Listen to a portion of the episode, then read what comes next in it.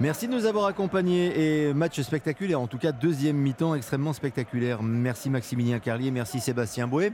Avant les informations de 23h et la fin de notre émission, quelques mots tout de suite à chaud avec nos experts Nabil Gélit et Cédric Chasseur sur cette rencontre un peu dingue, il faut le dire, la deuxième période en tout cas, une histoire de penalty et surtout euh, le scénario du penalty refusé complet à la fin. C'est fou ça. La VAR nous réserve à chaque fois des surprises euh, incroyables. Oui, là c'était la VAR et le penalty imaginaire pour le coup, mais Bien. Euh, c'est vrai qu'on a attendu euh, un, sacré moment avant que l'arbitre. Enfin, tout était réuni pour que Ounas tire. Il avait été pourri par ses adversaires. L'arbitre avait euh, repositionné Chevalier sur sa ligne. On n'attendait plus que le pénalty. Et là, subitement, la VAR. Mais comment met-elle autant de temps pour intervenir C'est tout ce qu'on n'aime pas de la VAR.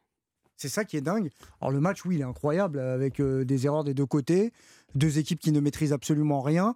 Lille, une fois encore, ça leur arrivait souvent dans le championnat, se fait reprendre et euh, Lyon qui a les défauts de sa jeunesse avec, euh, avec euh, des erreurs incroyables en défense.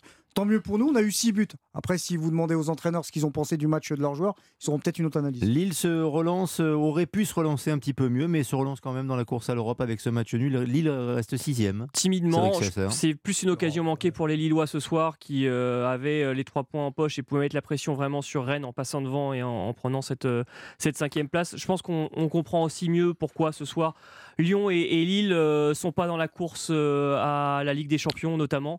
Et euh, il y a trop de, défauts dans ces deux équipes, notamment défensivement, pour que ces deux puissent compétitionner pour moi dans le top 5. Merci Cédric Chasseur, merci, merci Nabil à, à, très vite. N'oubliez pas aussi sur Europe 1, chaque samedi de 10h à 11h, les grandes voix d'Europe 1 qui mettent leur expertise au service des auditeurs.